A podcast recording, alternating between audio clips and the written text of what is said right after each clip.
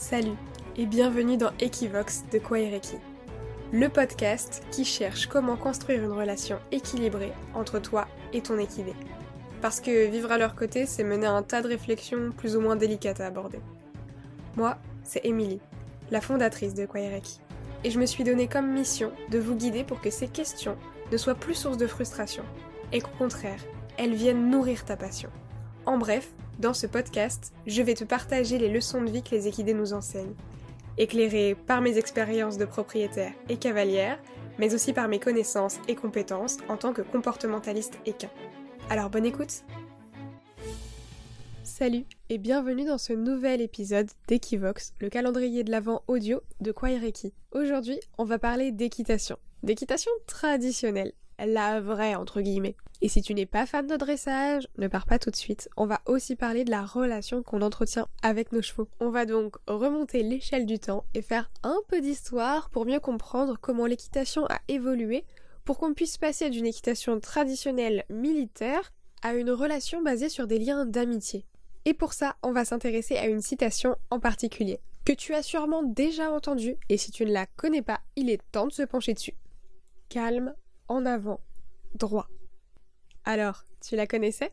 Si tu penses que cette citation est du général Lot, alors accroche-toi, car l'histoire que je vais te conter risque de bien t'étonner. Cette histoire, elle commence en 1130, où un groupe d'écuyers fonde une académie d'équitation en Italie. Ces écuyers, ce sont les héritiers de la culture grecque et byzantine de l'Antiquité, qu'ils font renaître et développent à travers l'école napolitaine. Cette première école, elle marque le début de la Renaissance et la transition vers l'époque moderne. Parce que oui, l'histoire de l'équitation, elle est à l'image de l'évolution de la société. T'es peut-être pas passionné de sociologie, d'anthropologie ou d'histoire, alors aujourd'hui, sache que je vais te citer quelques grands noms, alors que moi-même je ne suis pas très attachée à des grandes figures d'équitation. Parce que oui, l'équitation a été extrêmement marquée par quelques grandes personnalités, et c'est important de les connaître. Enfin de les connaître, on fera jamais leur rencontre et on partagera jamais un McDo. Hein. Mais l'idée, c'est de pouvoir savoir ce que chacune a apporté à l'équitation et est-ce qu'on a vraiment envie de garder ce qu'ils nous ont transmis aujourd'hui. En bref, de quoi on peut s'inspirer et qu'est-ce qu'on peut laisser. Parce que tu vas voir qu'il y a aussi eu pas mal de rivalités et clairement les téléréalités d'aujourd'hui n'ont rien à leur envier. Je laisserai donc le loisir aux passionnés d'histoire d'aller approfondir ce que je vais vous partager aujourd'hui dans cet épisode d'Equivox. L'Italie, c'est le berceau de l'équitation. Alors commençons ici avec Gian Battista Pignatelli, qui est un grand maître de l'époque moderne, s'intéressant aux effets de reine et perfectionnant la notion de légèreté introduite par ses prédécesseurs. Mais c'est aussi le précepteur de deux écuyers français, dont Salomon de la Broue. Salomon de la Brousse est le premier à édicter une différence entre l'écuyer qui fait la guerre et le cavalier qui fait de l'art. Il associe les principes de légèreté et de fixité qui sont toujours utilisés aujourd'hui et il énonce cette fameuse citation calme, en avant, droit, qui sera ensuite repris, mais visiblement pas toujours cité. Salomon de la Broue, c'est un contemporain d'Antoine de Plunivelle, qui a participé à la formation des chevaux de Louis XIII. Il a développé plusieurs concepts pour dresser le cheval, notamment le fameux travail des deux piliers, dont je te parlais dans l'épisode 3. L'équitation éthologique n'existe pas. Son travail aura été repris par d'autres, notamment la Guérinière, que tu connais sûrement. Notre cher François Robichon de la Guérinière, il va s'inspirer de Plunivelle et notamment du travail du pilier unique avec la chambrière pour créer des exercices que tu connais parfaitement, notamment le travail en longe. Bon, il n'a pas tout inventé non plus. Hein.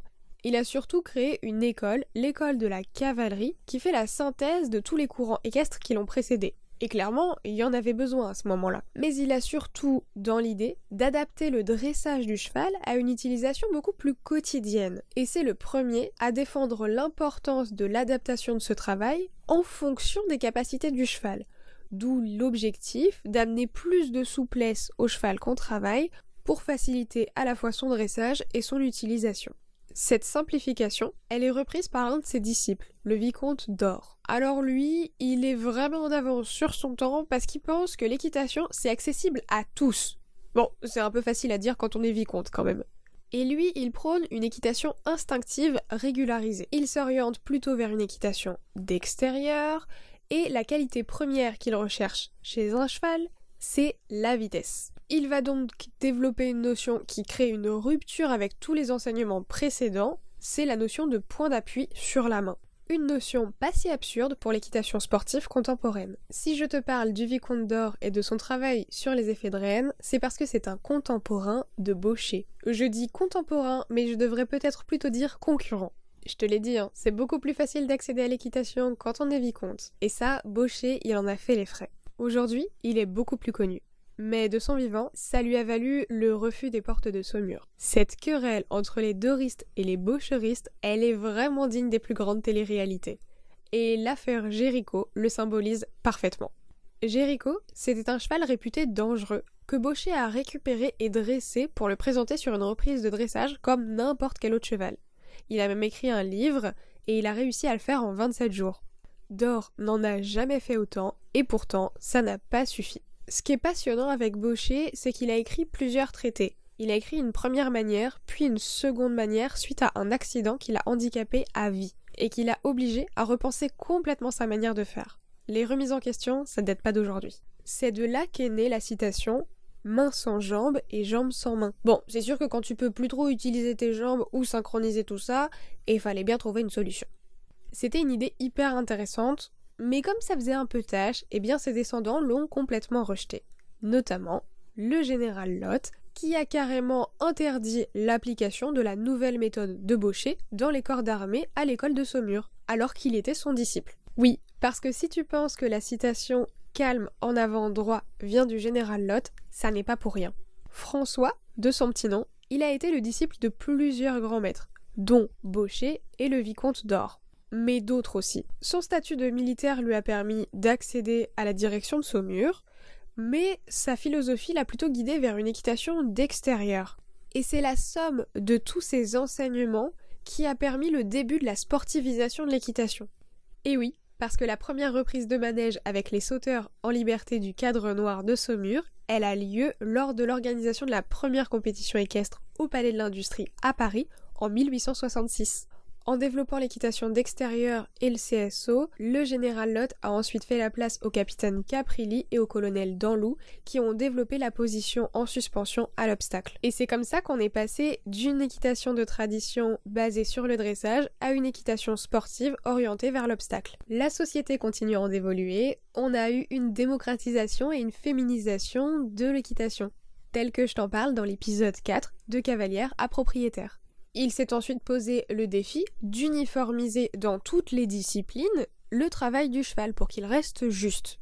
Et c'est ainsi qu'est née l'échelle de progression. C'est un outil qui a été développé par la FEI, des entraîneurs, des coachs, des cavaliers, pour essayer d'harmoniser à la fois le travail du cheval, son évolution et évidemment les notations en compétition. On construit donc une échelle avec une terminologie commune à l'international basée sur six points clés de la correction des allures, la souplesse et des contractions, la qualité du contact, l'impulsion, la rectitude et le rassembler.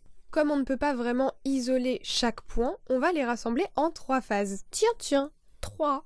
C'est marrant, ça me rappelle quelque chose. Ces trois phases, elles sont construire les bases, puis développer la propulsion, et enfin développer l'équilibre. Est-ce qu'on pourrait pas faire un petit parallèle avec notre fameux adage calme, en avant, droit.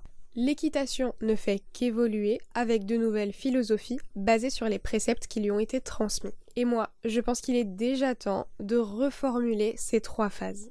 L'outil du jour, c'est donc une échelle de progression made in Kwaereki. En première étape, je te propose donc de préciser cette notion de calme et de construction des bases en parlant de la gestion des émotions. Et attention, hein, des émotions du cheval et du cavalier. Ça doit évoluer de pair. On en entend de plus en plus parler, mais c'est pas encore intégré comme un élément, une étape clé de l'équitation. Sauf que bah, c'est vraiment la base. Deuxième étape, je te suggère de remplacer en avant et la notion de propulsion par le concept de motivation.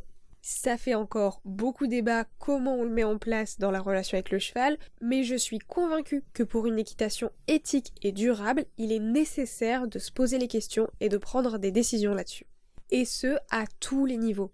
Pour qu'en étape 3, on puisse remplacer droit et cette idée d'équilibre par la notion plus globale d'équitation. Parce que l'équitation, c'est quoi d'autre que la rencontre et l'harmonisation du monde humain et du monde équin. Les techniques équestres ne sont que des moyens de valoriser la communication et la connexion entre le cheval et son cavalier. Et finalement, le but du dressage, c'est ça, c'est de montrer comment l'humain arrive à sublimer l'équin. Si on prend en compte l'aspect émotionnel et motivationnel avant d'en arriver à l'aspect technique, alors on aura une équitation éthique qui évolue en réponse aux problématiques de son époque. Et à mon sens, c'est peut-être le meilleur moyen de réconcilier tous les équitants avec l'équitation. Parce qu'aujourd'hui, je vois trop de passionnés arrêter de monter car ils ont la sensation de se perdre dans leurs valeurs. Ou de propriétaires renoncer car prendre en compte l'intégrité de son cheval devient une vraie charge mentale. D'ailleurs, si tu te reconnais dans ces réflexions, je t'invite à écouter l'épisode précédent, l'épisode 20, sur comment mettre en place le consentement avec son cheval. J'espère que cet épisode t'aura aidé à prendre un peu de recul sur ta pratique et à voir comment on peut créer une équitation basée sur la compréhension, la communication et la connexion. Je te retrouve demain pour te partager plus de clés